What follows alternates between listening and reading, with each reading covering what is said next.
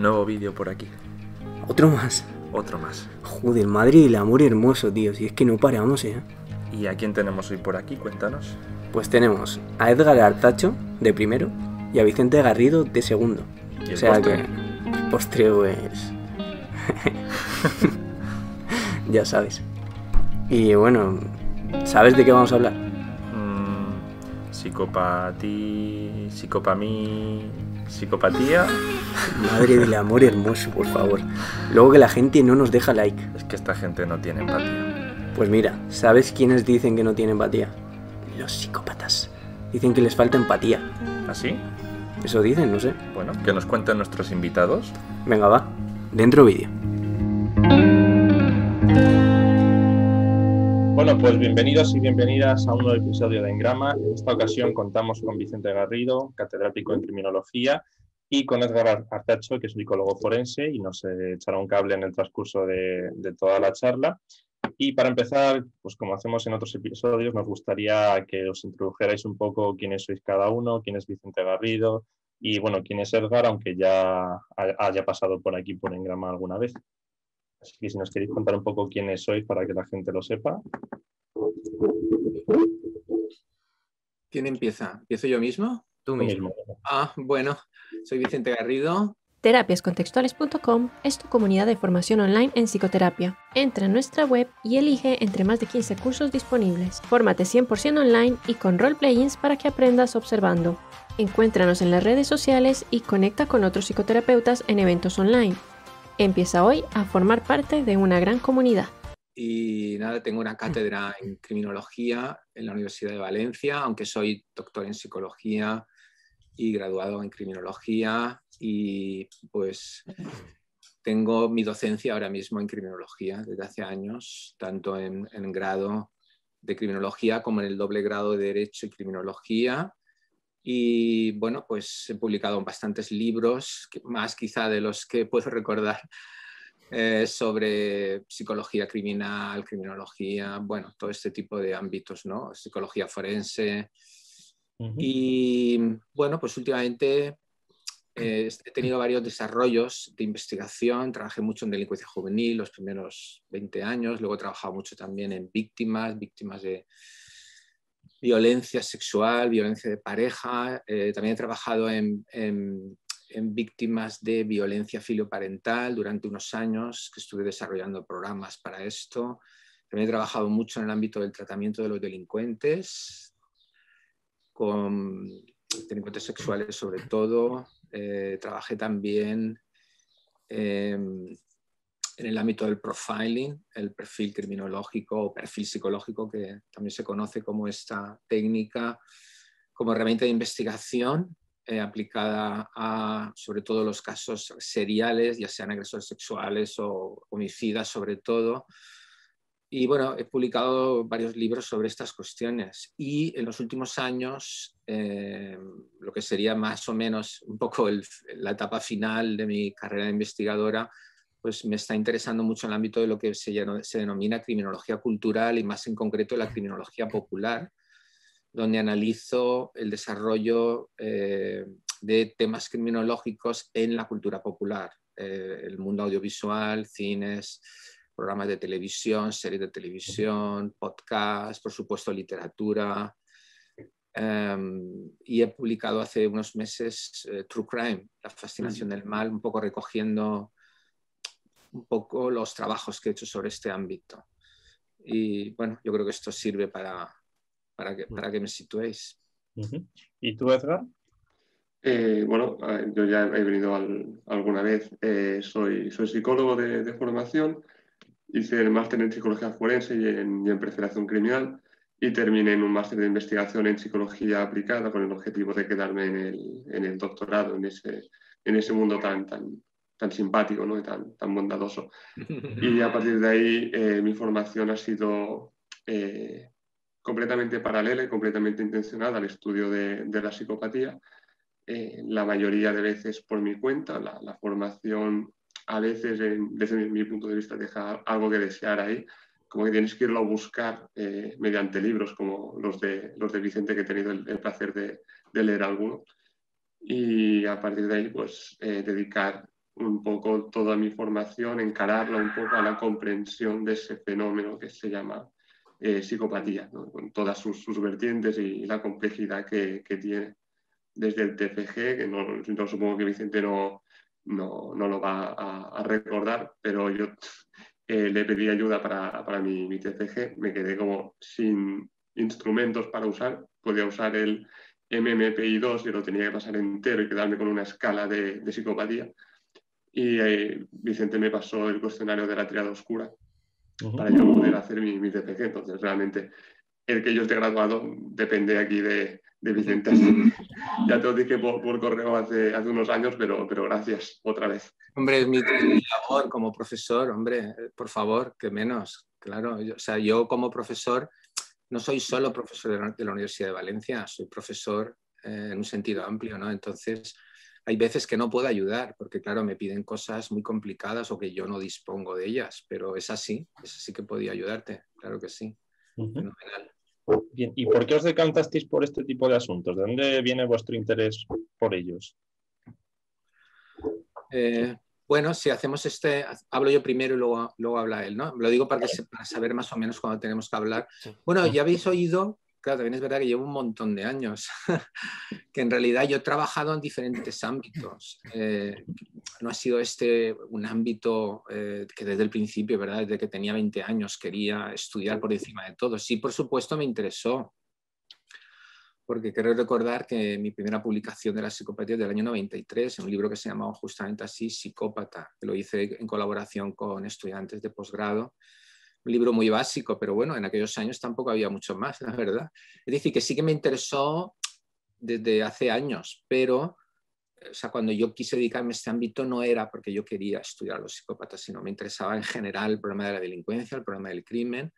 Y claro, a medida que vas profundizando, pues eh, te das cuenta que hay un número de sujetos que son particularmente relevantes en esto, porque son más hábiles a la hora de cometer los crímenes, porque tienen una mayor capacidad de ser versátiles, porque mm, en general empiezan más eh, tempranamente que los otros. Es decir, que dentro de este 5% aproximadamente de delincuentes que son muy activos, ahí hay un buen número de gente que tiene puntuaciones altas en psicopatía.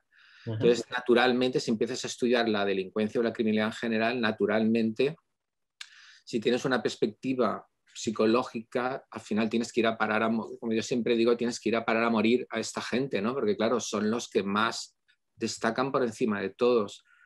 Claro, los que tienen una perspectiva más sociológica probablemente no lo hacen, porque tienen una, porque tienen una visión más estructural, donde le interesan más los fenómenos sociales y ahí se pierde un poco o bastante el, elemento individual. Entonces, claro, si pierdes el elemento individual, la psicopatía un poco se desvanece, ¿verdad? Porque la psicopatía, aun cuando se puede aplicar en términos sociales, fundamentalmente es un diagnóstico que se aplica al individuo. Luego, metafóricamente, podemos hablar de culturas psicopáticas, yo lo hago, o subculturas psicopáticas, estados psicopáticos, pero en definitiva no es sino una extrapolación de, un concepto que claramente es individual. Y, ¿qué más quería decir? Sí, y luego también, eh, claro, si te interesa el tratamiento, pues claro, tienes que trabajar también con gente que tiene este trastorno, porque una parte importante de esta gente está en la cárcel.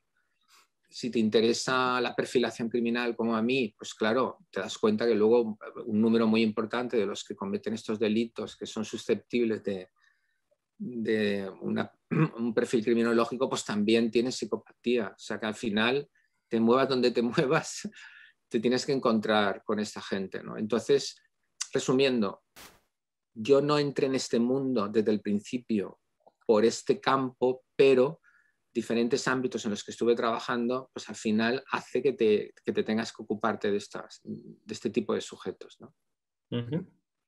¿Y tú, Edgar? A mí me ha pasado justamente lo contrario a, Vicente. Eh, a mí desde un inicio me ha interesado el concepto de psicopatía. A medida que lo vas conociendo, es lo que decía Vicente, irremediablemente te terminas metiendo en, apartados delictivos, eh, criminales, bien más, más grave, menos grave, pero al final que la, la relación de criminalidad y psicopatía es una realidad. Podemos hablar de si uno predice la otra o en qué medida hay eh, factores que intermedian en, la, que median en, la relación, pero la relación está ahí. Entonces yo fui desde una vertiente individual de personalidad y terminé pasando a una más, más cultural. Sí que es verdad que mi interés eh, no radica tanto en la delincuencia como en esa psicopatía integrada, psicopatía subclínica que se le llama, de decir, pues no todos los psicópatas delinquen, de hecho se presupone que la mayoría no, y luego, pues, qué factores hacen que no delincan unos y si otros, o que condenen a unos y no a otros, ¿no? Porque también hay cierto, cierto matiz gris ahí, y sobre todo en la utilidad eh, social de ciertos perfiles o de ciertos rasgos de la personalidad a la hora de desarrollarse en culturas de un determinado tipo. Todo ese aspecto, ¿no? Pero bueno, mi camino es un poco el contrario al de, al de Vicente. Vicente se encontró con los psicópatas, al ir por el tema más delictivo, me pasó al revés me encontré con, la delincuencia a partir de ir por, los psicópatas. Así que, si me permitís poner ya la, primera pregunta, porque eh, ¿qué es la psicopatía? Vicente ha dicho que es, un, trastorno. Hay bastante debate ahí en cuanto a la definición de, psicopatía, ¿no? de si es un trastorno mental, es un trastorno de la, personalidad. Eh, Pozueco Romero sustentaba que no era ni uno ni otro, sino que era un, un síndrome.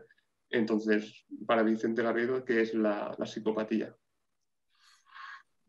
Eh, bueno, eh, vamos a ver. a ver, yo creo que solo hay dos posibles eh, visiones acerca de la psicopatía. O bien es un síndrome. Si Pozueco decía que, es que no me acuerdo ahora muy bien lo que él decía, en paz descanse, ¿verdad? Mm, si es un síndrome, entiendo que es un síndrome clínico, si quería decir eso, ¿no? Es decir, o bien mm. es o, no? ¿Cómo lo planteaba él? Un síndrome, eh, un conjunto de rasgos que van conjuntamente y que, que, generan un diagnóstico, ¿no? Y que generan un, diagnóstico desde la psicología clínica. También es verdad que él insistía bastante en claro, el concepto del modelo biomédico tradicional.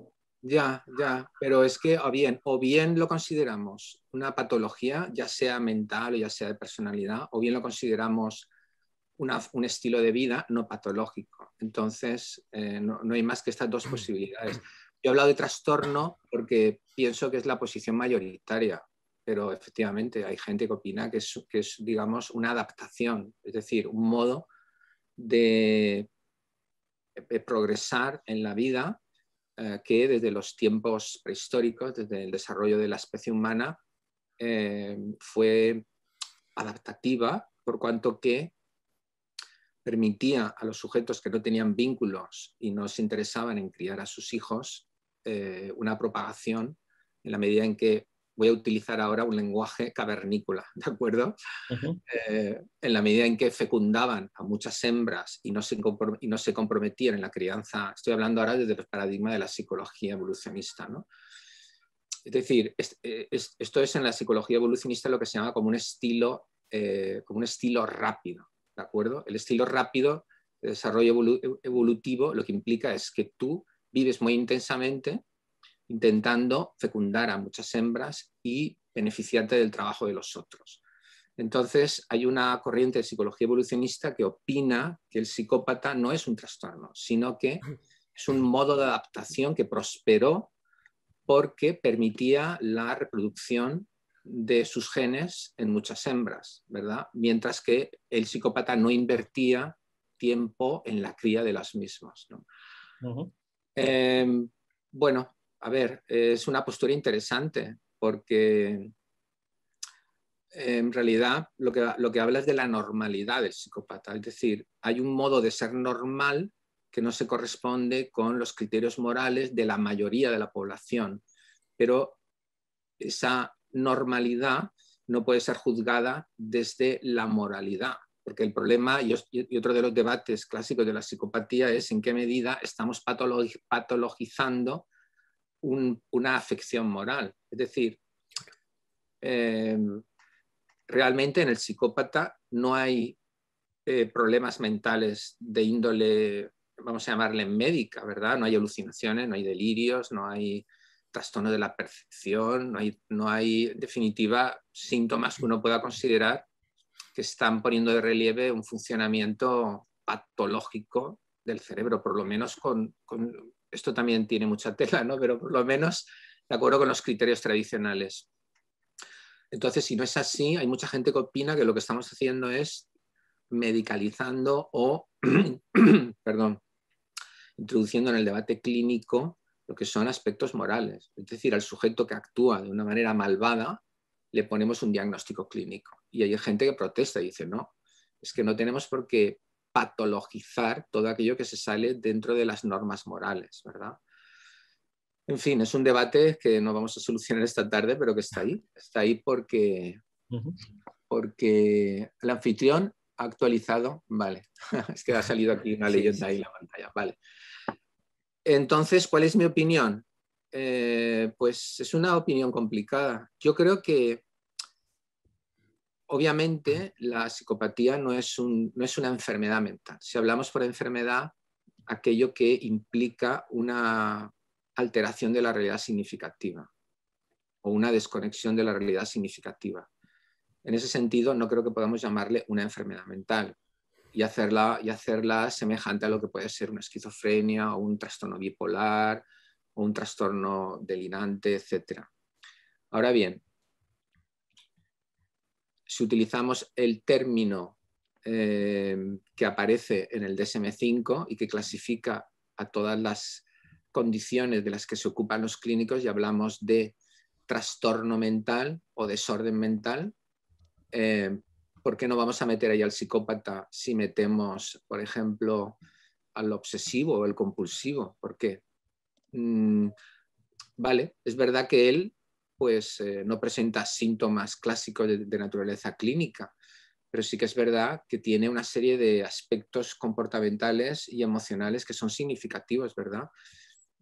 El sujeto que no tiene empatía está, eh, digamos, eh, perfectamente sano desde lo que es, lo que es la salud psicológica el sujeto que tiene una, incapacidad para tener arrepentimiento está completamente sano desde el punto de vista psicológico.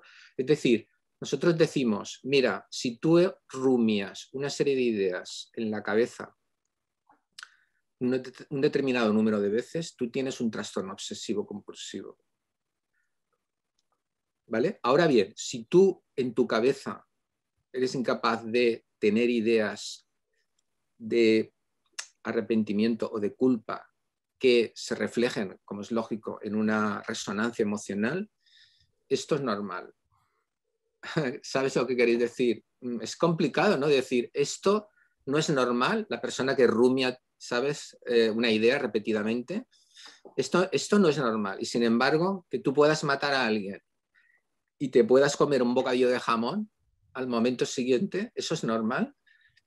En fin, ya digo que este no es un tema que podamos solucionar aquí. Estoy simplemente planteando lo que son las cuestiones del debate, porque hay todos los días artículos, capítulos de libro que hablan sobre esto, ¿verdad? Yo creo que no hay una manera segura de resolver este problema. Creo que, creo que la solución es una solución hasta cierto punto arbitraria, hasta cierto punto convencional. Tenemos que decir, bueno, esto considero que a pesar de que eh, la desviación está dentro del ámbito de lo moral, yo considero que esta desviación es tan profunda y tan significativa y causa tanto malestar o tanto daño a la gente que merece ser considerado como algo desviado o algo patológico.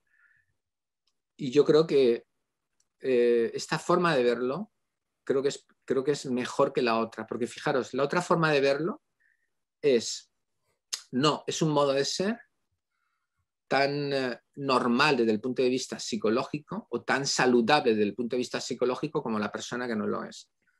Bueno, si adoptamos esta postura, pues eh,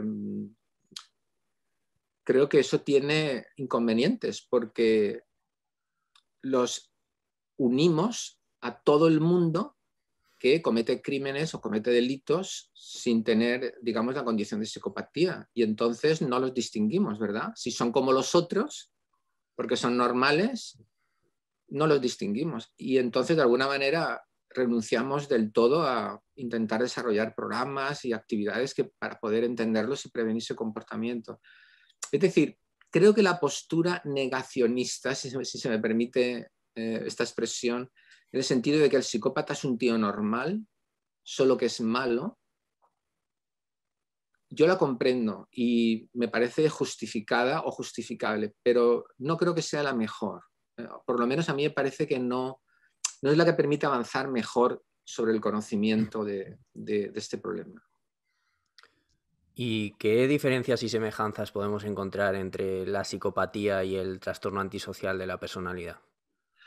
Bueno, es, este esto ya es un problema que lleva años, como sabéis, ¿verdad? Si habéis estado eh, comparando los diagnósticos de la psicopatía con el TAP, con el trastorno antisocial de personalidad, sabéis que desde hace muchos años, bueno, desde que apareció, quiero recordar, el DSM-3R, que creo que fue en el año 1980, que apareció el, o el DSM-3, eh, no, el DSM-3 creo que es del año 1980, el, DSM-3R creo que es un poco después, pero bueno, yo creo que ya desde el año 80 la psicopatía se define de manera comportamental. Y se define como un trastorno de personalidad que tiene manifestaciones de comportamiento antisociales.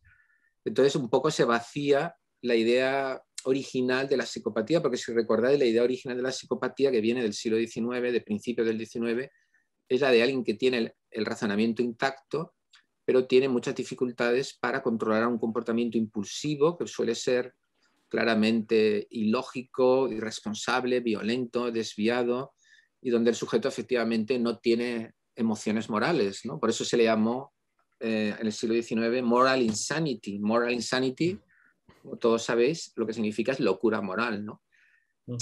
Claro, este era un poco el, el punto nuclear de la psicopatía. Nace a partir de ahí. La idea de que hay gente, por vez primera, que puede estar perturbada sin que la razón lo esté. Eso es algo revolucionario, ¿verdad? Estos, pioneros, hablo de Benjamin Rush en Estados Unidos, de, de Philippe Tinel en, Francia, de, James Pritchard en Inglaterra. Eh, todos estos autores descubren, entre comillas, una nueva categoría, eh, psicodiagnóstica o una nueva categoría de personalidad o como queráis llamarla. ¿Qué es lo que pasa? Lo que pasa es que durante el, durante el desarrollo del siglo XIX y sobre todo en la primera mitad del siglo XX, el término se devalúa. Entran los... Eh, esto, esto, es un poco largo y complicado y no, no, me quiero extender mucho, pero bueno, de alguna manera cuando los psiquiatras alemanes, eh, Kreppelin, Kohl y otros, posteriormente eh, Kurt Snyder, cuando los psicópatas alemanes, perdón, los psicópatas, los, psicólogos alemanes y los psiquiatras entran a ser dominantes en el mundo de la psiquiatría, porque lo fueron a finales del 19 y durante la primera mitad la psiquiatría la domina Alemania, eh, en buena medida lo que hacen es devaluar el concepto, porque empiezan a encontrar categorías de psicópatas de tal manera que al final podemos encontrar un tipo de psicópata para cada desviación. Y entonces ahí el concepto se pierde. Lo rescata en los años 40 eh, Herbert Klecki, que es un psiquiatra americano de Georgia, y recupera la idea esencial de los pioneros. Y viene a decir que, de nuevo, el, el psicópata es alguien que tiene una incapacidad profunda para entender las emociones, para integrarlas en su razonamiento, a pesar de que su razonamiento aparentemente, para quien quiera escucharle, está perfectamente integrado y es racional. Entonces, perdonad un segundo, que me ha sonado aquí ahora esto. Siempre ocurre lo mismo. vale, entonces, eh, esta idea de Klecke de alguna manera retoma el concepto de, de psicopatía de psicopatía y lo vuelve a hacer popular entre el público y entre la universidad. Pero la Sociedad Americana de Psiquiatría se da cuenta que los criterios que descubre o que define Cleckie son criterios de personalidad un poco complicados de evaluar, porque son un poco subjetivos. De hecho, Cleckie introduce muchos de los conceptos que luego van a ser evaluados a través de la, de la PCRR de Hare. ¿no? Pues habla de eh, falta de eh, empatía, habla de incapacidad de sentir eh, culpa, habla de falta de ansiedad, es decir, introduce, introduce términos que son términos subjetivos porque tienen que ver con la personalidad. Y la Sociedad Americana de Psiquiatría al principio respeta, en el, en el DSM-1 y en el DSM-2 respeta muchos de los criterios de Klecke, pero ya a partir del DSM-3, a partir del año 80, se da cuenta que los, los, los psicólogos y los psiquiatras eh, no suelen ponerse de acuerdo porque no saben muy bien cómo medir la psicopatía. Y entonces lo sustituyen por básicamente comportamiento antisociado y desviado. Robos, peleas, desafíos a la autoridad, que esto es mucho más fácil de evaluar, como sabéis, ¿verdad? Si, si tienes delitos de robo, pues esto miras el registro penal o el registro policial y lo ves. Si has sido expulsado de la escuela porque has metido en peleas, pues también. En definitiva, son comportamientos objetivables y en estas estamos todavía, porque el DSM-5 continúa todavía con eh, criterios sobre todo de comportamiento. El, el TAP entonces lo que hace es que sobre todo lo que mide es al delincuente común, al delincuente habitual, al delincuente de carrera, es decir, al chaval que empieza con 12, 14, 15, 16 años, una carrera delictiva muy larga y tiene encuentros habituales con la ley, va, al reformatorio primero, luego va a la cárcel. Eh, básicamente ese es un trastorno antisocial de la personalidad. De los que tienen un TAP, mm. hay una parte, quizá un 15, un 20%, que también cumplirían los criterios de personalidad. Por ejemplo, falta de empatía, falta de sentimiento de culpa, emociones superficiales, grandioso sentido de autovalía, el componente narcisista del cual también hablaba Klecke. Pero la mayoría de la gente que tiene TAP no cumplirá los criterios de personalidad, porque de lo contrario, la mayoría de los delincuentes eh, habituales serían psicópatas. Y esto sería tremendo, ¿verdad? Porque tendríamos, en vez de un 5% de gente muy activa, tendríamos la inmensa mayoría de, delincuentes activos serían psicópatas. Y literalmente no se podría salir a la calle, ¿no? Porque estaríamos viviendo en una sociedad prácticamente sin ley, ¿no? Y esto es lo que pasa. Lo que pasa es que técnicamente la psicopatía todavía no es, un, no es un diagnóstico oficial. Sí que es verdad que cada vez más la gente utiliza el concepto de psicopatía de acuerdo con los criterios de la PCLR de Robert Hare y le da igual que no cumpla los criterios del DSM-5 y se reconoce dentro de lo que es el ámbito de la academia, se reconoce.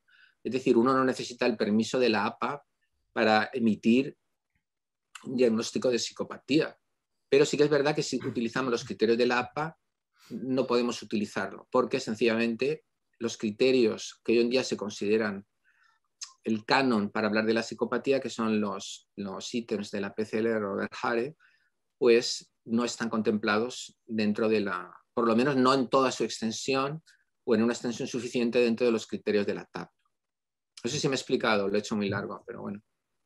Sí, por mí, sí, no sé si. Sí. Eh, ¿La PCLR es capaz de identificar a todo psicópata? No, de hecho la PCLR nace para evaluar a los delincuentes eh, crónicos, porque Robert Hare era un psicólogo que trabajaba en, el sistema penitenciario canadiense y a él le interesaba por encima de todo un instrumento que pudiera objetivar los criterios que Herbert Klecke no había objetivado, porque él introdujo una serie de criterios en base a su experiencia clínica. Entonces él no hizo ningún instrumento para evaluar esto. Puso una serie de criterios, 16 criterios, pero él no, él no dijo, he aquí un instrumento, él simplemente pasaba su entrevista y como tenía mucha experiencia, pues iba anotando la historia, la historia de vida del sujeto, ¿verdad? Entonces, entonces él sabía los rasgos de este individuo pues a través de la observación, a través de su historial de vida, no sé si pasaba alguna prueba de personalidad, pero él no tenía ningún test de la psicopatía. Precisamente Robert Hare lo que hace es recoger la herencia de Klecki y crear un test que a él le sirviera para objetivar la psicopatía. Y la PCLR nace precisamente para eso. Eh, debido a que él es consciente de que la PCLR no sirve para diagnosticar a la gente que no comete delitos de manera habitual, él ha desarrollado una, versión que le llamó Screening Version. En vez de tener 20 intes, tiene 12. Y él, esta es la, este es el instrumento que él aplica a eh, la gente, digamos, de la comunidad, no de la prisión. No obstante, hay autores que opinan que sigue siendo demasiado orientada a la conducta antisocial. porque en realidad la screening version tiene las mismas, los mismos, las mismas cuatro facetas que la PCLR, es decir, tiene una faceta de narcisismo interpersonal, una faceta afectiva o de falta de empatía y sentimiento de culpa, una faceta de estilo de vida irresponsable, que es búsqueda de sensaciones, falta de planificación, falta de metas, y una faceta antisocial, es decir, hay una faceta en la que el sujeto se ha metido en líos y en problemas con la ley. Es verdad que es más fácil o el, ámbito de, captación del psicópata con la screening version o la short version es más, más amplio, tiene más poder que la PCLR, pero aún así quedó a cabe que para Robert Hare el psicópata es alguien que en general no puede ser valorado si no comete actos antisociales, no tanto delitos muy graves, pero sí actos antisociales. Y ahí hay una disputa muy buena sobre en qué medida la conducta antisocial debería formar parte o no del diagnóstico de psicopatía, ¿verdad? Que tampoco está resuelta. Es decir, hay una, está la escuela de Robert Hare y otros que trabajan con él, mucha gente que opina que la conducta delictiva, o al menos la conducta antisocial, la, diferencia entre conducta antisocial y delictiva es que la conducta antisocial eh, no tiene por qué ser particularmente recidivante ni particularmente grave.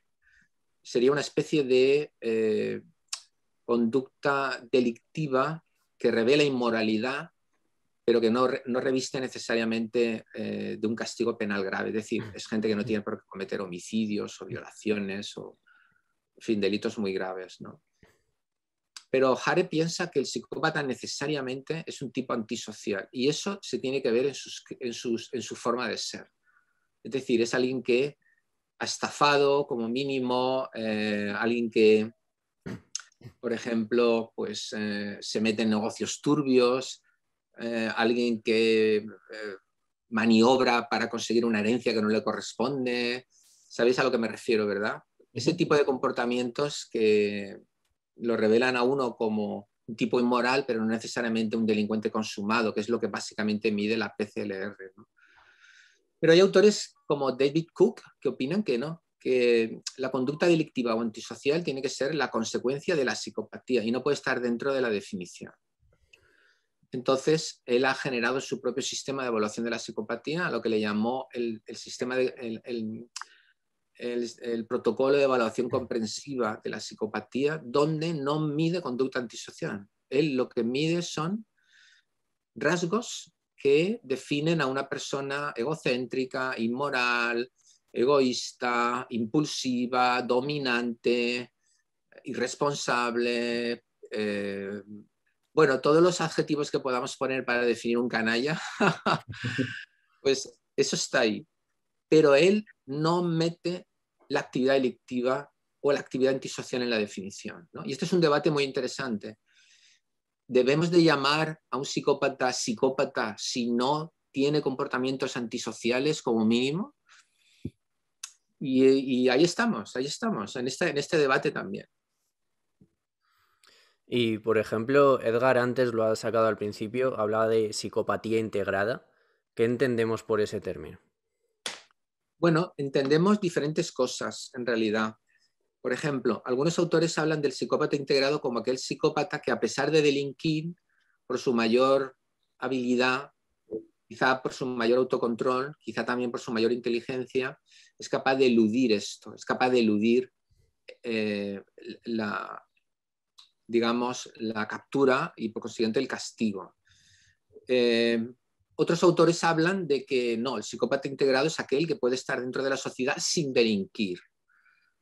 Claro, no es lo mismo que tú llames psicópata integrado o subclínico o de éxito, porque estos son términos que se han utilizado de manera eh, intercambiable. No es lo mismo que tú llames a un psicópata de éxito, a alguien que ha delinquido, pero es lo suficientemente listo como para que no sea capturado, a que lo llames o que, a que definas de esta manera a alguien que es capaz de, de prosperar en la sociedad sin delinquir. Esta es la razón por la cual yo eh, distingo en mi definición de psicópata integrado dos categorías. Psicópata integrado criminal o delincuente y psicópata integrado no delincuente. ¿Por qué? Porque hay psicópatas integrados que son criminales, claramente. Por ejemplo, un asesino en serie en general, es un tipo integrado. ¿no? Bien lo sabéis, habéis estudiado, ¿verdad? Seguro que os gusta, seguro que os gusta el true crime si estáis metidos en este ajo. Gente como Bandy, como John Gacy, por hablar de los clásicos, pero aquí en España, ¿verdad? Los asesinos que hemos tenido. Eh, Bandy, por ejemplo. Aquí en España, por ejemplo, el último asesino en serie que hemos tenido, ¿cómo se llama? Eh, este que se, hizo pasar, bueno, se hizo pasar, no, era monje Shaolin. Bueno, se hizo pasar por monje Shaolin. No sé si os acordáis, un asesino en serie con un Bilbao que mató a dos prostitutas. Bueno, hacía, de esto hacía 7, 8 años. Eh, igual, no, igual no os acordáis. Bueno, a ver, esta persona incluso salía en programas de televisión como un experto en filosofía oriental. Entonces, durante, durante eh, buena parte de su vida, él está integrado. Y si consigue matar sin que se le descubra, sigue estando integrado. De hecho, cuando él mató a la primera mujer, nadie lo sabía y seguía eh, dirigiendo su centro de meditación y de, artes marciales como si, como si tal cosa. Pero hay otros psicópatas integrados, por ejemplo, los que son eh, líderes de organizaciones criminales pero lo llevan con discreción. Bueno, ahí tenemos otro psicópata integrado. Líderes de sectas, para mucha gente, son hombres elegidos por Dios. Sin embargo, en la medida en que están abusando sexualmente, robando, beneficiándose, pues obviamente están cometiendo crímenes, ¿no? Quizá años después se les descubre, pero durante ese tiempo pues han estado explotando a los demás. Entonces, hay psicópatas que están integrados y son criminales. Hay psicópatas, que son la mayoría, que no lo son. ¿Por qué? Me refiero que no son criminales. ¿Por qué? Porque tienen el suficiente autocontrol y, por las razones que sean, no necesitan cometer delitos para, mm, de alguna manera, satisfacer sus, emociones, ¿verdad? Esto nos lleva a pensar que em, la psicopatía en realidad tiene un núcleo duro y que aquello que Robert Harris mide en el ámbito de la cárcel realmente no puede ser aplicado a la inmensa mayoría de los psicópatas, que es, básicamente la conducta criminal y la conducta antisocial. El núcleo duro de la psicopatía tiene que ver con, lo que en el PCLR es la faceta 1, que es la faceta interpersonal, que básicamente lo que mide es narcisismo, em, sentimiento grandioso de autovalía, capacidad para manipular y para estafar, y la faceta afectiva, que es eh, la falta de arrepentimiento, la falta de sentimiento de culpa, la falta de empatía, las emociones superficiales y el no reconocimiento de sus, de sus eh, crímenes, ¿verdad? O el no reconocimiento de sus actos destructivos en los demás. Ese es el núcleo de la psicopatía. Eso puede ser evaluado en la gente normal y corriente, y con esto me refiero a la gente que, está en la comunidad. Porque la gente puede no cometer delitos y tener estos aspectos que definen una forma de vida. Que siempre será gente inmoral, que siempre será gente dañina, sí, pero no tiene por qué violarte, no tiene por qué matarte, no tiene por qué arruinar las empresas. Está claro que esta gente tiene más facilidad pero en la medida en que hay gente que se dedique a ser inmoral, pero claramente no se implica en actividades delictivas, pues esa gente puede, puede estar integrado en la sociedad sin que nadie nunca los detecte, porque ¿quién va a detectarlos? Esta gente no comete delitos, no va, a, no va a haber psicólogos forenses que lo valoren, esta gente tiene mucha labia, tiene mucho encanto superficial tampoco se le va a descubrir normalmente en problemas de custodia, donde yo he visto más de uno que simplemente eh, hacen su papel y, todo el mundo les cree. el equipo que les valora, el fiscal de menores, el juez de menores, el juez de familia, perdón. Entonces, esta es, esta es un poco la situación, ¿verdad? Pero ahí lo que tenemos que hacer es, tenemos que restringir qué rasgos estamos evaluando, porque si cogemos todo el PCLR o el TAP, el TAP, el TAP ni de, vamos, si me permitís el lenguaje, ni de coña, el TAP solo valora delincuentes habituales. O sea que el TAP no nos sirve para nada, ¿no? tenemos que tener una visión restringida en lo esencial. Y si tenemos esta visión, sí que podemos decir que hay mucha gente en la, en la sociedad que es psicópata. Pero si empezamos a añadir que eh, ha presentado problemas de conducta desde pequeño, que ha cometido delitos de joven, que ha cometido una pluralidad, de delitos, que eh, tiene una vida eh, sin meta ninguna, que es gente extraordinariamente impulsiva. Si empezamos a añadir todo esto, que es lo normal en las cárceles, en la población que comete crímenes, entonces muchos de estos aspectos no lo vamos a poder aplicar al psicópata, digamos, integrado, no delincuente. ¿Por qué? Porque esta gente puede, puede tener carreras, puede tener una vida planificada, eh, no, no, ha cometido delitos desde joven, no ha presentado problemas de conducta en la infancia. Muchos de ellos, claro, otros sí, otros, a ver, vosotros sabéis que en psicología todo es un continuo, ¿no? Claro, hay gente que está en una zona gris, ¿verdad? Mm, esto se distribuiría pues, probablemente como una curva normal, ¿no? con un 50% en el centro y a medida que vamos yendo hacia los extremos, pues, pues, iremos teniendo menos sujetos. ¿no?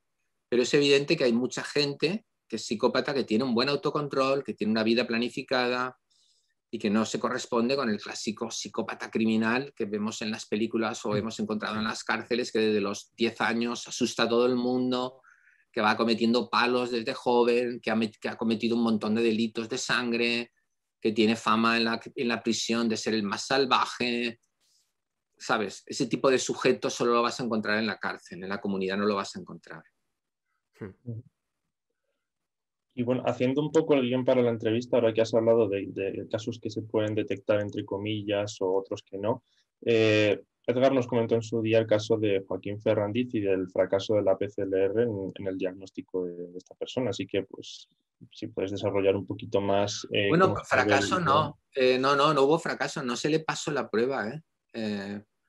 entonces, no hubo fracaso. Es decir, nadie pensó que Ferrandiz había, era o podía ser un psicópata. ¿no? Nadie lo pensó. En primer lugar, porque Mm, era una persona que tenía eh, una historial intachable. no tenía ningún tipo de antecedente delictivo ni ningún problema con la justicia en absoluto. Eh, había siempre llevado una vida muy ordenada. Era una persona que tenía cultura, él tenía bachillerato. Era una persona que trabajaba en un, trabajo muy, eh, muy normal. Era agente de seguros, trabajaba en la compañía de seguros. Bueno, entonces la gente, pues si le creyó culpable del delito, pues no le dio mucha importancia y consideró más o menos que, que podía ser el resultado de una noche en la que él había bebido mucho. Entonces ahí nadie pensó, en la cárcel nadie pensó que él podía ser un psicópata. O sea que no, no, no, fracasó la PCLR, simplemente nunca se le evaluó. También el, caso este, por, por, lo que tengo entendido, fue el primero o de los primeros en España que se usó un perfil geográfico para, para su, su, detección. ¿Puede ser? Bueno, a ver, fue el primero. El primero, el primero, sí. Tuve, la, suerte de poder, de poder hacerlo. Bueno, un perfil geográfico, no, se hizo un perfil, un perfil criminológico que también incluyó un componente geográfico, sí. Efectivamente, ese fue el primer caso donde se aplicó el perfil criminológico, es verdad, sí. ¿Y qué sería un poco el, perfil eh, geográfico más, más en específico? Porque el perfil geográfico, vale, el perfil, el perfil geográfico, mientras que el perfil criminológico en lo esencial incluye una, estimación de las características de personalidad y el estilo de vida del autor que se busca de una serie de crímenes, el perfil geográfico lo que hace es estimar su zona de, residencia. Es una estimación de dónde puede estar viviendo el sujeto. Es decir, se basa en, la psicología ambiental que estudia los desplazamientos de las personas en función de una serie de variables como es eh, pues el trabajo que tiene, el lugar en el que vive, porque no es lo mismo vivir en un pueblo que vivir en una ciudad. Entonces hay una serie de aspectos que, estudian los psicólogos ambientalistas que limitan, constriñen el desplazamiento que uno puede tener, ¿verdad? Eh, no es lo mismo alguien que puede vivir como vosotros en, en Segovia, que es una ciudad de 20.000 habitantes, en fin, o 30.000, no sé los que pueda tener, pero es una ciudad pequeñita, que alguien que viva en Madrid. Es evidente que el horizonte geográfico es completamente distinto. Vosotros con mucha rapidez podéis estar eh, en, un contexto rural completamente, ¿verdad? Mientras que en Madrid esto es mucho más costoso en tiempo, en energía y en dinero. Entonces todo esto limita los desplazamientos de la gente. Pues este planteamiento de que el espacio limita el movimiento también se aplica a los asesinos o a los violadores, en fin, a la gente que comete delitos de manera serial, delitos interpersonales. ¿Por qué? Porque claro, en función del espacio en el que tú vivas y en función de cuáles son tus actividades diarias de desplazamiento, pues eso tiene limitaciones muy claras a la hora de cometer crímenes. No es lo mismo, repito, vivir en Madrid que vivir en Segovia. Si tú eres un asesino en serie o un violador en serie, tienes que tener en cuenta de una manera muy importante cuáles son los límites geográficos y los desplazamientos que tú puedes llevar a cabo. Mientras que Madrid ofrece muchos lugares muy densamente poblados con una gran opción de anonimato y diferentes lugares para poder escapar de manera rápida y perderse la inmensidad del gentío, Segovia no lo ofrece. Esto mismo claramente ya pone límites y constriñe la forma de matar, ¿verdad? Y en el caso de Ferrandiz, él vivía en Castellón, pero eh, él lo que quería era eh, cometer los crímenes fuera de Castellón, porque Castellón, era que, sobre todo en aquellos años, era también, ah, todavía lo es, pero era todavía una ciudad más pequeña, y entonces lo que quería era que nadie le pudiera reconocer en Castellón. Entonces él lo que hacía era buscar a sus víctimas o bien en zonas de prostitución, donde había poca luz y la gente se calla la boca porque nadie quiere reconocerse en ese lugar, o bien en zonas de, eh, digamos, juerga nocturna, donde bueno, pues la gente va a su bola y él puede contactar con una chica sin necesariamente que nadie se fije en él parcialmente, ¿no? Y a partir de ahí entonces él las llevaba a lugares donde él podía matarlas. Entonces claramente él no quería actuar en Castellón, porque era bien consciente de que Castellón era una ciudad muy pequeña, que él llevaba viviendo toda la vida y él no quería arriesgarse a hacerlo ahí. Es decir, el perfil geográfico complementa lo que podríamos denominar el perfil de la personalidad. Estamos hablando del caso de Joaquín Ferrandiz y no sé si tú, Edgar, quieres sacar a la palestra algún otro caso que haya sido sonado o, bueno, o que no sea tan sonado a colación de todo esto. A mí es que en el, en el máster eh, se me pidió hacer un, perfil eh, criminológico de, un asesino serial en, España y por, suerte o por desgracia terminé con el caso de, Alfredo Galán, el asesino de, de La Baraja que tenía, bueno, aparte del, modus operandi bastante peculiar, quizá lo más destacado es, eh, él antes de disparar a, su, víctima le daba los buenos días. En el juicio declaró que él podía ser un asesino, pero que ante todo era eh, una persona eh, educada. pero sí le quiero preguntar a, Vicente qué opina de, de las cartas hay veces donde se encontró una carta, de ahí el nombre del asesino de, la baraja, y hay casos en los que no se encontró esa, carta.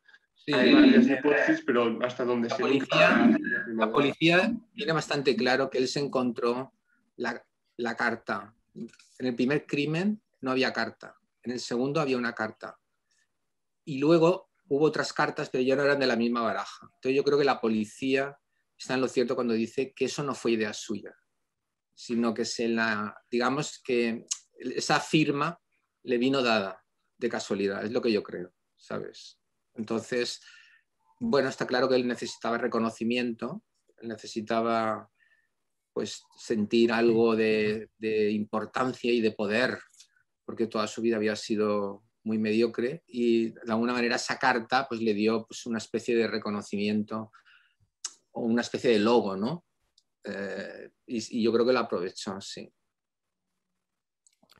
¿Y podríais contarnos ambos mitos que, que conciernan a la psicopatía? Porque muy a menudo vemos, tanto por redes sociales como por otros medios, como a la ligera a políticos, delincuentes, criminales, se les tilda de, psicópatas, quizá para reducir esa percepción de, amenaza, creer que, que, al final es vamos, nos amparamos en argumentos esencialistas y no, entendemos, no atendemos al contexto y creemos que nosotros no vamos a ser capaces de hacer eso. Entonces lo vemos como una manzana podrida, como un monstruo, como una excepción.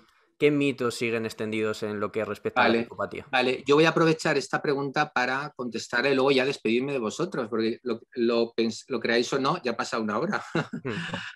Hmm. y, bueno, pues es el tiempo que había reservado para vosotros, porque repito, ya es fiesta aquí y tengo otros compromisos familiares, Pero es una pregunta importante y muy interesante. Voy a, intentar no, no, extenderme demasiado.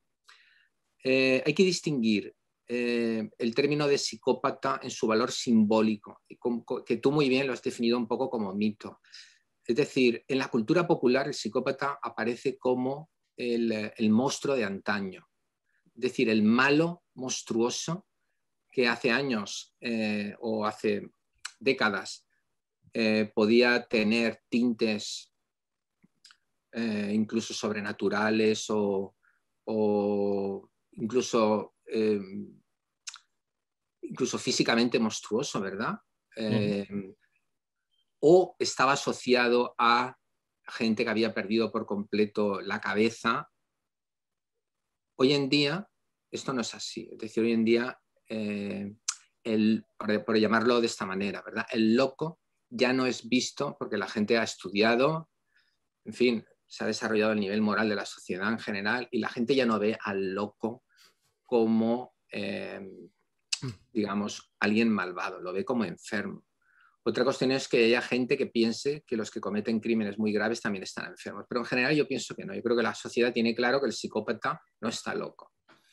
Entonces, lo que antes era, eh, hace mucho, pues el hombre lobo, eh, el vampiro, el Frankenstein, ¿verdad? La persona que de alguna manera estaba deformada en su mente y muchas veces en su cuerpo como sinónimo de maldad, que era monstruosidad, hoy en día esto ha sido sustituido por el término psicópata, que representa, el, psicópata representa el monstruo, pero en un sentido moral. El psicópata es un monstruo moral, no es un monstruo que está loco. Esta es, esta es la, gran diferencia con respecto a lo que había antes. Ni es un monstruo deforme, como antes lo era, ¿verdad? En el siglo XIX, en el siglo XX, los, los monstruos, el hombre lobo, todo esto que acabo de decir. Entonces, claro, ¿qué es lo que ocurre? Se produce, se produce un uso muy amplio del término. Entonces, la gente utiliza ese término para todo aquel que comete un crimen muy grave. Sea igual, sea el caso de los niños de, Tenerife que hemos vivido ahora, sea el caso del tipo que entra en, un instituto y mata a 20, eh, en fin, alguien que comete un crimen muy grave y de una manera fría, el público dice, este tío es un psicópata, ¿verdad? ¿Por qué?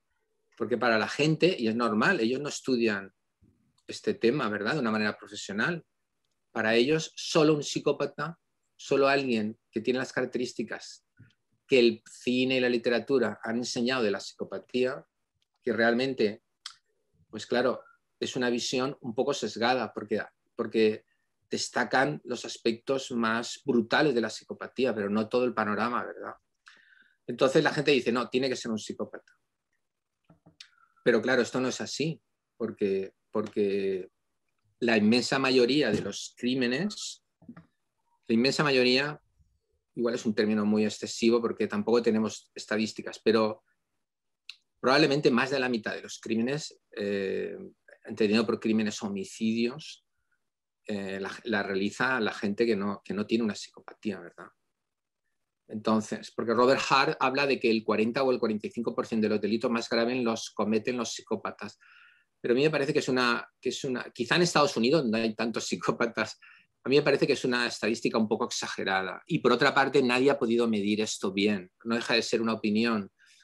Yo creo que desde luego los psicópatas pueden cometer un número muy importante de los delitos más violentos, pero no sé si el 40 o el 45%, me parece excesivo.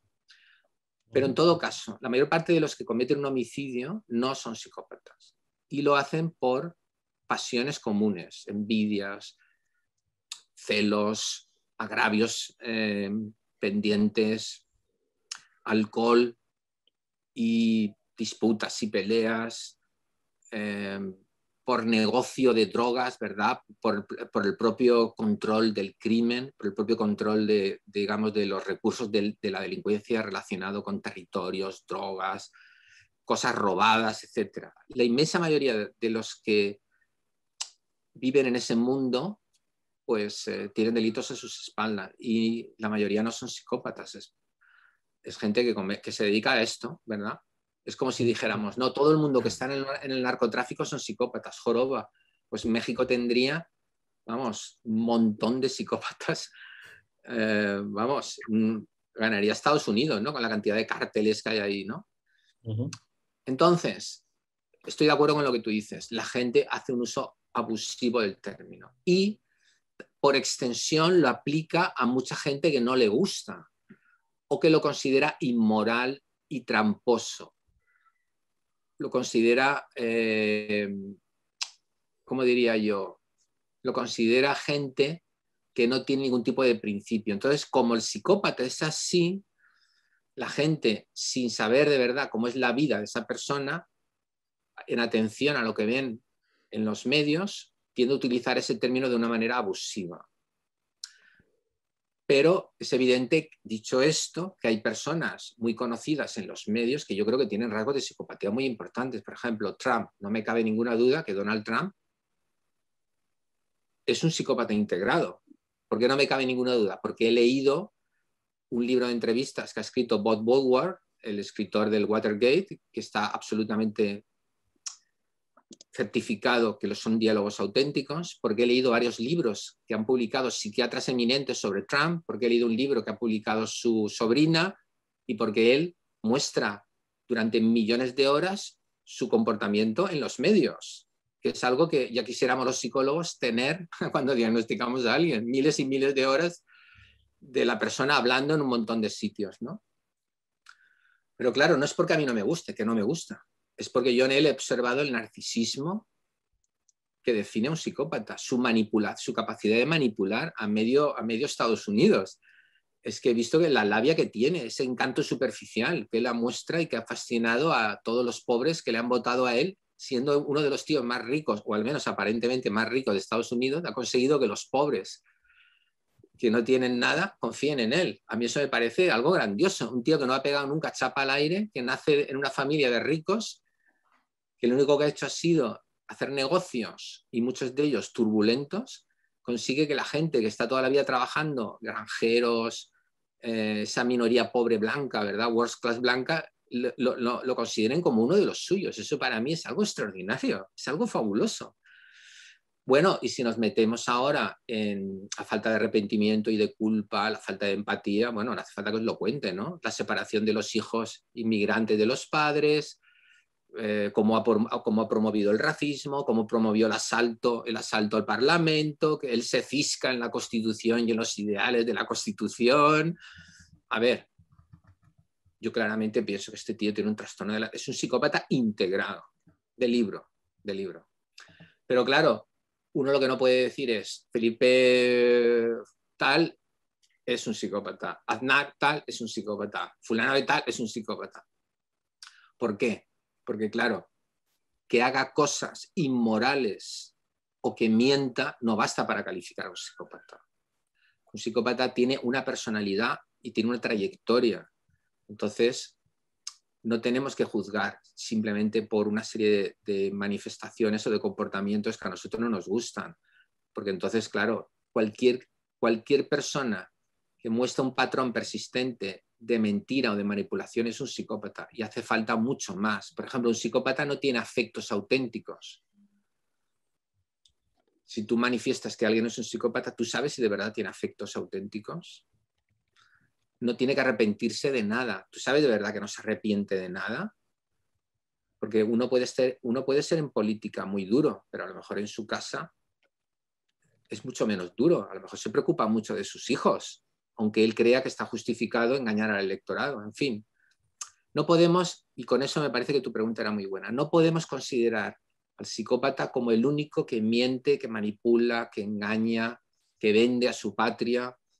El ser humano con sus virtudes y sus debilidades se, basta para todo ese tipo de comportamientos que no nos gustan. ¿no? Necesitamos un conocimiento más profundo del sujeto para decir que alguien es un psicópata cuando alguien se expone tantísimo como Trump y hay registros históricos de su comportamiento, entonces yo creo que estamos legitimados, como estamos, como estamos legitimados para decir que Stalin lo era. Yo no he conocido a Stalin, pero, pero ya lo dice el Evangelio, por sus obras lo conoceréis, dijo Jesús. Y eso es así, ¿verdad? Cuando las obras son tan manifiestas y expuestas y hay biografías y estudios de los sujetos, pues claro, uno puede llegar a concluir esto, ¿no? Y nada, esto es lo que quería contaros. Chicos, ha sido un placer estar con vosotros, me vais a perdonar, pero llevamos ya una horita. Sí, sí, te, agradecemos mucho que... Y, nada, ha sido un placer estar con vosotros, ¿eh? de verdad, y una iniciativa muy chula. Y espero que esta charla estimule el interés de, vuestros compañeros y de mm. los que puedan presenciarla en el ámbito de la psicopatía y de la criminología. Sé que, sé que tenéis 500 preguntas más. Sí, no hay problema. Soy consciente de ello, soy consciente de ello. Pero Te agradecemos mucho que nos hayas concedido un ratillo. Así es. Nada, ha sido un placer, ¿eh, chicos. Mucha suerte y, adelante. y enhorabuena por vuestra iniciativa. Muchas gracias. Un abrazo. Un abrazo. Adiós, adiós.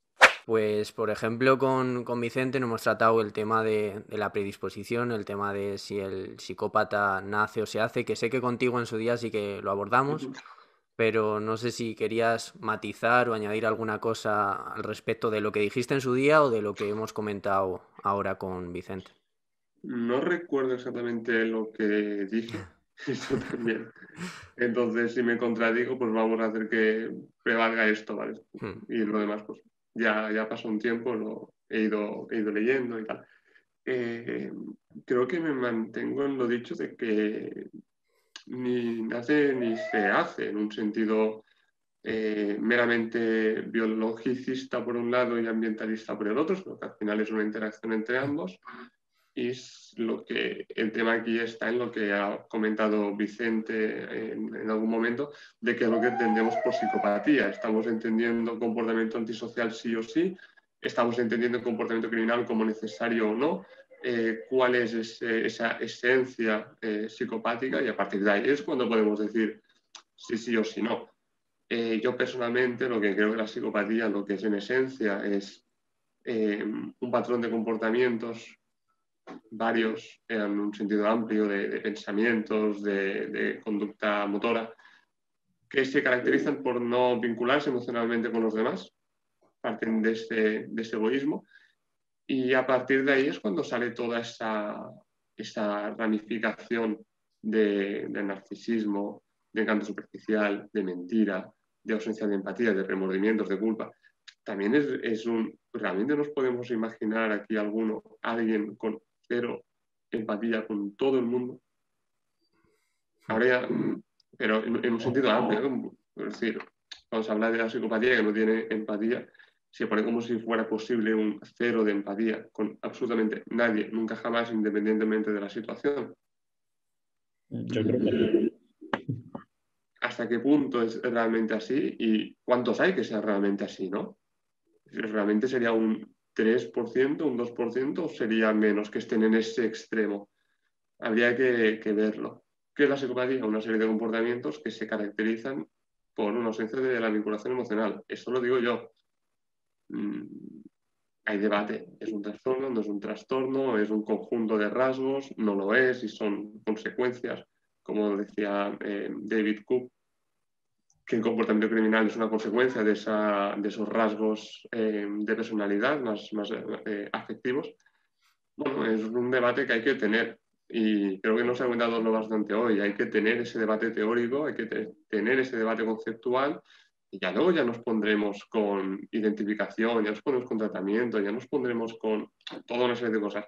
Si no estamos de acuerdo en lo que estamos midiendo y en lo que estamos observando y cuál es el fenómeno que queremos observar, mm, no vamos a estar en este debate para siempre.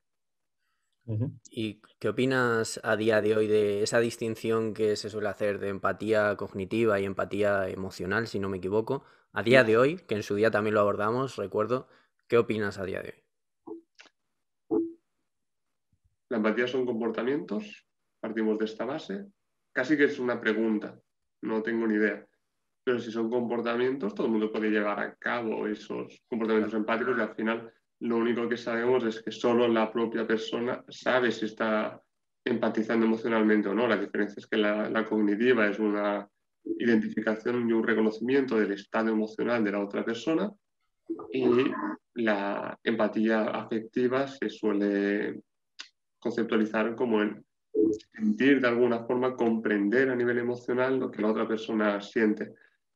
Y definir esto es donde está lo, complicado, porque ¿cómo puedes identificar tú como tercera persona si alguien está sintiendo o no está sintiendo? al final lo que esperas es que cuando tú estás mal, alguien te abrace. Hmm. Pero tú cómo sabes si ese abrazo es genuino o no. ¿Cómo sabes si hay también algo más del reconocimiento de la otra persona? O mi amigo, eh, esta persona está triste, quizá necesito un abrazo porque yo he aprendido que en estas situaciones lo que correcto es dar un abrazo, lo que se espera de mí es que me comporte así. Pero tú cómo sabes si está entendiendo un nivel emocional también, cómo sabes si tiene, entre comillas, esa empatía afectiva también. Ahí está un poco el, kit de todo. ¿Realmente podemos saberlo? ¿O hace falta que lo sepamos? Esas también son preguntas que nos tenemos que hacer. Y ahora mismo solo tengo más preguntas que la última vez que hablamos, así que tampoco vais a sacar muchas respuestas contundentes. Sí, no, también aparte de que esto de que estamos hablando de que es un tema de, conductas, de comportamientos y demás, se podría aprender, entre comillas, a ser psicópata imitando dichos comportamientos y los pudiéramos cogerlos eh, y medirlos y decir, oye, definir esto y esto se puede aprender o no se puede aprender si decimos eh, la psicopatía, el, psicópata eh, miente, manipula, eh, se cree superior al resto, no siente culpa ni remordimientos. Ahí entrarían, por ejemplo, los trabajos de, de Rosenthal, siglo XX, si no recuerdo mal, que él mandó a sus ayudantes a centros psiquiátricos a hacerse pasar por psicóticos, esquizofrénicos, y entraron, aceptaron a todos en los centros psiquiátricos y Rosenthal lo, publicó en los medios de comunicación en plan, he engañado a los psiquiatras. No son capaces de identificar si alguien sí o no. Y de hecho, bueno, hubo bastante revuelo con esto. Y, ah, podríamos hablar de la replicabilidad de eso, la fiabilidad de eso y tal, ¿no? Pero como que es, es, un poco esto. Eh, al final la psicopatía la identificamos por una serie de comportamientos. No hay gente psicópata. O no se ha encontrado. Pero cuando se encuentre, pues, pues ya veremos qué hacemos, ¿no?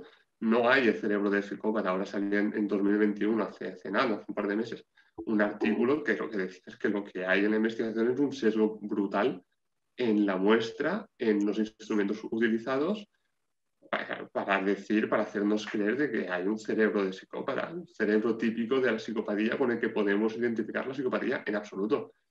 Lo que hay es un sesgo enorme. Entonces, eh, bueno, es lo que digo, tenemos que volver a la base. Y la base, por mucho que fastidie a ciertos investigadores actualmente, no es si las pupilas del psicópata son más grandes o son más pequeñas ante ciertos estímulos, no es si la reacción del sistema parasimpático es una o es otra, y no es si mata o no mata. el debate que tenemos que tener es qué diablos es la psicopatía y cómo la vamos a entender. Y a partir de aquí vamos a ver qué hacemos. Y relacionado con lo que vendría a ser la delincuencia, el crimen y todo esto que hablamos de la psicopatía, al final yo una de las cosas que quería haber hablado también con Vicente es si todo individuo es susceptible de cambio, porque, bueno, debería, o sea, al final desde las premisas que nos basamos nosotros debería ser así, hasta cierto punto ya nos entendemos, pero hay mucha gente que considera que no y por eso al final las cárceles velan más por medidas punitivas, de represivas, que no tanto de reinserción, de rehabilitación. ¿Y qué estrategias que podemos al final tomar a cabo en la intervención penitenciaria y demás? Aquí estamos en, lo mismo. Eh, todo el mundo cambia. Eh, no es una pregunta, es un hecho. Nos aprendemos. El psicópata ha aprendido. Claro al que llamamos psicópata, sea lo que sea eso, ha aprendido. Ha aprendido a hablar, ha aprendido a relacionarse, ha aprendido a manipular a los demás. No, es sencillo. O sea, no, no es nada sencillo usar ciertas estrategias interpersonales para lograr tu objetivo. No todas funcionan con todo el mundo. Hay que adaptar esas estrategias. Y eso es a base de ensayo y error. Por tanto, ¿el psicópata puede aprender? Evidentemente que puede aprender. Lo que pasa es que no está aprendiendo como a nosotros, desde nuestra posición, nos interesa que esté aprendiendo. Y ahí está el tema. ¿Qué queremos enseñar? ¿Comportamientos empáticos?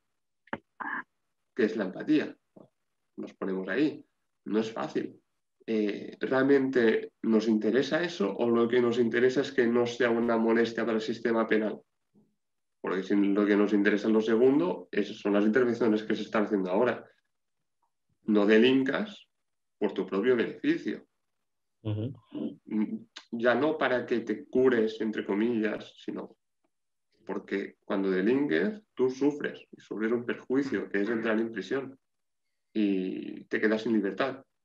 las intervenciones van así ahora, ¿eh? porque no se puede hacer nada más. También es verdad que el tema de la, reincidencia y de la reinserción da bastante que hablar. Pero eh, comentabas lo de, las prisiones, Marcos. Mira, hay una cosa muy, muy, curiosa y eso se conoce mucho mejor en psicología del, aprendizaje y os lo podrán explicar muchísimo mejor que yo, pero todo aprendizaje se da en un contexto y hay unas claves ambientales que facilitan eh, que ciertos, ciertos comportamientos se den. Entonces, si yo te estoy enseñando en un contexto que es de penitenciario una serie de comportamientos nuevos, tú cuando vuelvas a tu ambiente, a tu contexto de donde fuiste a prisión, las claves contextuales que tenías en prisión no se dan fuera. Es más, se dan las claves contextuales que te llevan a los comportamientos que te llevan a prisión. Y ahí es donde entramos en la reincidencia otra vez. Por tanto, el trabajo en prisiones, sí. Cuestionamiento del concepto de prisión, también. Prevención fuera de prisión, en el ambiente, evidentemente. Al final le estamos poniendo toda la responsabilidad de la reinserción en un sujeto, en una persona con una historia de vida. El trastorno antisocial de la personalidad, lo que estaba comentando Vicente durante la entrevista, es una patologización de la delincuencia, es muy heavy. Estamos patologizando un delito, pero es que el delito se da en tanto que hay una sociedad, en tanto que hay un contexto. Prácticamente estamos diciendo, eres un enfermo por delinquir. Y vete tú a saber por qué estás delinquiendo. Es que a lo mejor empezaste a delinquir para comer, luego fuiste derivando esos comportamientos a otros, pues que te estamos diciendo, oye, como has nacido pobre y has nacido sin recursos, pues ahora te meto un trastorno de la personalidad. Y es tu culpa y es tu responsabilidad. Espabilate. Yo me desentiendo completamente. Es muy fuerte, hay que reflexionar sobre eso. Y tenemos que tener un debate sobre eso profundo de qué estamos haciendo con las prisiones y con el propio concepto de prisión. No sé, eso habría que, verlo y eso ya supera la, psicología por, muchísimo, ¿no? Pero es algo que hay que tener en cuenta, la psicología no, puede ir sola. No podemos entender el, el delito, no se puede entender solo. solo, en un aspecto individual, me refiero. Es delito porque hay una sociedad. Sobre lo que comentó, bueno, sí, Carlos. No, no, no, no, Sobre lo que comentaba Vicente de Donald Trump, ¿tú qué opinas? Yo no he leído los libros que ha leído él, desde luego que no. De hecho, no me interesan tampoco. Eh, sí estoy de acuerdo que los rasgos interpersonales que Trump ha mostrado, porque Trump antes de ser político, por ejemplo, participó en varios eh, realities de, de, Estados Unidos, entonces como que se le ha visto fuera de esa esfera política. Sí que tiene rasgos que tradicionalmente se asocian a la, psicopatía. Hmm. De ahí a decir sin género de duda que Donald Trump es un psicópata integrado, yo eso ya, ya no lo sé. Tengo cierta reticencia en considerar a los, a los políticos, por mucho que conozcamos de ellos, eh, como psicópatas, por el hecho de que no, se le, no, no les hemos hecho una entrevista. Entonces, sí, seguramente Trump cumpla los criterios, no de psicopatía, sino de varios eh, diagnósticos del DSM. Podríamos hablar del espectro histriónico y, narcisista también, ¿no? de esa llamada de atención, ¿no? de eso. Siempre quiere ser el centro de atención y cuando no lo es, mm, le molesta y se sale de un tratado internacional para volver a ser el centro. De ahí a poner la etiqueta diagnóstica, primero me parece innecesario y segundo, a mí personalmente ahora mismo me supera con los conocimientos que yo tengo. Hmm. Es verdad, no vamos a llamar ahora a todo político, no por el hecho de ser político ni de ser eh, político en primera línea, desarrollas esos elementos característicos de la psicopatía. Eso quienes habéis estado en Madrid ahora con el candidato socialista a la Comunidad de Madrid, mira, sinceramente, yo ese señor yo no lo veo manipulando ni con encanto superficial a, a, Gabilondo, no me venía el nombre. Yo, no lo veo con, esos rasgos, como si veo, por ejemplo, a Albert Rivera o a Pablo Iglesias cuando estaba, eh, Sánchez, pero Gabilondo, pues precisamente no termino de ver. A Rajoy tampoco termino de ver con ese encanto superficial de que te puede convencer rápido. Rivera sí, Rivera hablaba y la verdad, hablaba muy bien. Tenía las ideas que tenía, pero hablaba muy bien y se sabía mover muy bien de, cara a su público. Hmm. De ahí a decir, pues por esto es un psicópata, oye, vamos a ver. Por muchos libros que hayas leído. Eh, pues, lo, que decía Vicente, que no es solo que haya leído libros, sino que ha comprobado que esos diálogos que aparecen en, los libros son auténticos. Ese también es un detalle, porque yo puedo hablar de, de Pedro Sánchez ahora, escribir un libro de Pedro Sánchez, pero hasta qué punto lo que yo estoy poniendo es verdad y es real. También hay que cuestionar eso. Hay un poco de... sí que ciertos rasgos facilitan eh, dentro del sistema político actual el llegar a otras a posiciones más elevadas, pero ojito con decir que todo el que llega es porque todo el que llega. Hmm. No necesariamente. Pues yo quiero sacar un par de cosas, pero Carlos, si quieres darle tú alguna cosa que tengas antes y si no, pues... Sí, yo tengo una pregunta rápida. ¿Una persona puede pasar de ser, entre comillas, normal a ser un psicópata así como así? Quiero decir, ¿una persona puede tener esos rasgos de estas conductas que llamamos de empatía y de repente perderlos y dejar de tener ese tipo de comportamientos? ¿Por aprendizaje o por afección orgánica? Ambas. Por alguna de esas vías. Sí, a las dos por razones orgánicas, pues seguramente sí, eso habrá que, hablar con un, neurocientífico, pero seguramente afecciones en el, sistema límbico, la zona ventromedial, zona frontal, que son las más relacionadas, pues sí, pueden dar a, pie a otro tipo de comportamientos más asociados a la, psicopatía. Y por aprendizaje, por supuesto, de hecho, eh, puse en Twitter un ejemplo. Eh, imaginaos que os llega vuestro amigo, no, mira, pues me he enterado que un señor en, en Berlín lo han desahuciado y está sin nada que, comer. Y tú, pues me sabe muy mal por él, ¿no? Pero claro, no, no, no voy a reaccionar de la misma forma que si viene mi amigo y dice que me han desahuciado y no tengo nada para comer, porque es mi amigo, ya hay un vínculo emocional ahí. Por tanto, sí, se puede aprender eso. Estás simplemente estar en un contexto donde todo tu alrededor no te importa. No te importa eh, emocionalmente. Hmm. Y ahí pues, pasarías de estar en una sociedad donde llevas a cabo unos comportamientos que no son de, de psicopatía y pasarías a otro contexto donde esos comportamientos, como no tienen ese factor de vinculación emocional con los demás, sí son de psicopatía. Otro tema es que se puedan desarrollar esos comportamientos. Ese es otro, ese es otro tema. Creo que el tema está ahí de si tienes esa capacidad o no. Y luego definir capacidad. Pero bueno, es que termina siendo todo lo mismo. Es que eso podría ser muy bestia porque una persona podría ser psicópata, por ejemplo, en Madrid, pero en Segovia no. O en otro puesto no. O de, repente le cambias todo su contexto y deja de ser psicópata. Bueno, a ver, es, es, es un poco así con las categorías diagnósticas, al final son comportamientos que se dan en un contexto. Hmm. Y de esos comportamientos la categoría desaparece, por tanto, es por las críticas del DSM van, van un poco por ahí, ¿no? De decir, estamos individualizando algo que no es, que no es individual, que depende meramente del contexto. Eh, recuerdo también, hubo, algo de debate en el que estabas tú, Marcos, con, con Denny, eh, con el tema de, de, la esquizofrenia, los trastornos psicóticos, las alucinaciones, hay culturas donde eso no se castiga. Y no, es, no, no se sale de la, de, la, normalidad. De hecho, que incluso te se hable, se premia y se refuerza. Por tanto, ese señor aquí en, en, en España solamente ¿no? pondríamos la, etiqueta de esquizofrenia, le pondríamos algún apellido de los 30 que hay, pero en su contexto no, no, no se le pone esa etiqueta. Por tanto, depende del, del, del tema cultural. Ya en el DSM ya, ya lo pone con algo como que eh, los comportamientos eh, no son propios y no se pueden atribuir a su, a su contexto, los comportamientos que se dan, ¿no?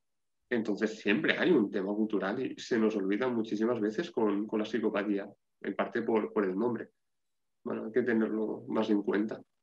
Claro, al final lo que tú dices, o sea, ese tema de, del contexto de, de, la moralidad, porque lo que, el debate que salió, básicamente lo que yo aporté es que antiguamente Em, creo que era pues la cultura musulmana, entendía a los locos como divinos, porque en el Corán así se reflejaba. Entonces eran venerados y eran los elegidos. Y sin embargo, paralelamente en otro tipo de culturas era todo lo contrario. Em, pero bueno, otro melón que yo quería abrir contigo es el tema de, al final, esa relación que puede existir entre problemas psicológicos como la depresión que entiendo que por poder se pueden tener eh, perfectamente, pero ¿qué relación encontramos entre ese tipo de problemas y la psicopatía? Es un factor protector. Queda, feo, ¿eh? es, muy, feo esto. Eh, digamos que cuando tú administras un test de autoinforme de psicopatía y el BDI para la depresión o, o el STAI para la ansiedad, la relación es negativa y significativa. Siempre, siempre. Eh, a más puntuación en psicopatía, especialmente en el apartado afectivo, menos ansiedad, menos depresión, menos estrés. Eh, es una relación completamente negativa. De hecho, eh, la conceptualización clásica de la psicopatía ya habla de ausencia de neuroticismo, en un sentido de inestabilidad emocional, en un sentido de, de ansiedad, ¿no? Se estuvo hablando en los años 50 la hipótesis del, bajo miedo, que era un poco que la causa de la, psicopatía radicaba en que ellos no sentían miedo. No, no, no tenían miedo, como que el, umbral estimular para sentir eh, miedo era mucho más elevado en, los psicópatas que necesitan más estimulación para llegar a ese, a ese sentimiento de, de miedo. Esa es casi un factor de, protección que, otra cosa. Tiene su sentido. Si a ti te da igual todo el mundo, no vas a pasar por procesos de, duelo, por ejemplo. Entonces, en ese sentido tiene, tiene, tiene lógica, ¿no? Se puede ver una, lógica teórica. Estoy hablando completamente a, nivel teórico, a nivel eh, de manual, por decirlo así. Luego la, realidad es mucho más compleja, la simpatía es dimensional, mm, habría que verlo. Pero cuando administras los dos, los dos instrumentos, es una relación inversa. Pasa lo mismo con el, con el narcisismo, relación inversa. Relación inversa con la ansiedad, relación inversa con, con depresión. Que también tiene sentido. También tiene su sentido. Ahí podríamos entrar más a debate porque el narcisismo tiene telita también a, a, nivel teórico, la que tienen liada. Mm, bueno, o sea, dejamos a, a ellos. Pues por último, yo lo que te quería plantear, que me habría gustado mucho esto, si quieres sacarlo con Vicente, es el tema de diferencias entre criminología y psicología criminal. Ahí has dado al, tema. Eh, no estoy preparado para dar una respuesta contundente, así que lo que voy a decir es que se me coja con comillas todo, de momento. Mm, personalmente no veo ahora mismo la criminología como un ámbito propio en España, en el contexto actual. Los conocimientos y habilidades de la criminología que se adquieren durante el grado eh, muchas veces deben ser complementados mediante posgrados con otro tipo de formación. Esto viene sobre todo porque cuando se puso la carrera de criminología en España se, se puso eh, más que para llenar un hueco profesional, se usó para dar una salida académica, universitaria, a toda una generación en la que me incluyo, y de hecho por eso me estuve pensando si meterme en, criminología o no, a toda una generación de, gente que había crecido con mentes criminales, con Ceci Miami, con, con todas esas series ¿no? que te venden un mundo que llegas a, a criminología y ves ese mundo o desde la psicología criminal y no termina de, ser así. Eh, habría que ver, habría que ver em, cuáles son las competencias propias de la criminología y sobre todo, y eso es algo que como psicólogo sí que me preocupa, hasta qué punto esas competencias pisan o se complementan o no, o se, o se unen con las de la psicología. Y un ejemplo, en la psicología penitenciaria, el Colegio de Criminología, perdón, el psicología penitenciaria, en el mundo penitenciario, el Colegio de Criminología lícitamente, y me parece súper lógico, y yo si fuera criminólogo estaría echando pestes del Colegio de, Criminología, pues, si, si, no lo hiciera, está pidiendo plazas de criminólogos, de, de criminólogas dentro de las prisiones, que sea obligatorio que los tuviéramos. mejor que ellos para estar en prisiones, ¿no? Mi problema con esto es, me parece estupendo que haya una plaza, vamos a ver qué competencias se adquieren y cuáles no. Y en qué, en qué medida esas competencias están ya cubiertas por la psicología eh, penitenciaria. Y ahí es donde el Consejo General de la Psicología de España, ese organismo que está pero no se le ve, eh, debería decir, oye, vamos a, vamos a sentarnos en una mesa, vamos a ver qué competencias queréis, qué competencias hay disponibles y vamos a ver cómo lo hacemos para el máximo beneficio de, de las dos partes. Eso es algo que tenemos que tener cuidado cuando se habla de que la psicología no va sola, en el sentido de que no se puede entender las realidades de la psicología, sino que se tiene que complementar con otras disciplinas, yo digo lo, de siempre, complementar, pero complementar no es eh, ceder sin más, es entender que hay campos que deben ser compartidos, pero hay campos que deben ser propios. La intervención psicológica del, del, del interno es psicológica y debe pertenecer a la, psicología, porque la criminología no está formada para ello. Un ejemplo muy, muy, claro sería este, ¿no? Pero es algo que pasa también fuera del ámbito forense criminal, pasa en, en, un mundo más clínico. Y no me voy a, meter eso para el debate con un psiquiatra y, psicóloga clínica, si eso lo, lo sacáis, pero en qué medida las competencias son parecidas, no son, ni dónde está el, la línea que separa uno de otro. Es un debate que en criminología y psicología penitenciaria habrá que tener. Bueno, pues muchas gracias por tu compañía, por este ratito de resolución de dudas que hemos tenido y ojalá podamos vernos pronto, pero ya en persona y no a través de, una pantalla. Así que pues por nuestra parte, nada, darte las gracias también a ti también, eh, por, estar con nosotros y, que nos podamos ver pronto de nuevo. No, eh, gracias a vosotros por de verdad eh, dar espacio en, en, este tipo de, de, proyectos a algo fuera de, lo más convencional de psicología, ¿no? No se suele ver. Y, y ya no eso, sino el hecho de ampliar ¿no? De alguna forma, es decir, la psicología no, no son, en este caso ha tocado la, la, criminología, pero se podría hacer con 50 disciplinas más, se podría hacer con la, con la antropología, por ejemplo, mm. las relaciones de, una, de, una y otra y abrir ¿no? ese, ese espacio. Gracias a, a, Ingrama por, por esto. Pues nada, te mandamos un abrazo.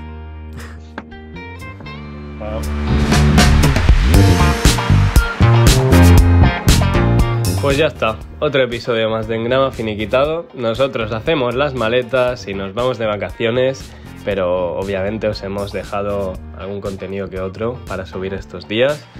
Y bueno, volveremos con más fuerza y ya estamos haciendo los preparativos para la tercera temporada que promete ser un bombazo. Un abrazo enorme a todos y a todas y que paséis buenas vacaciones. Un abracito del Tito Jordi. Adiós.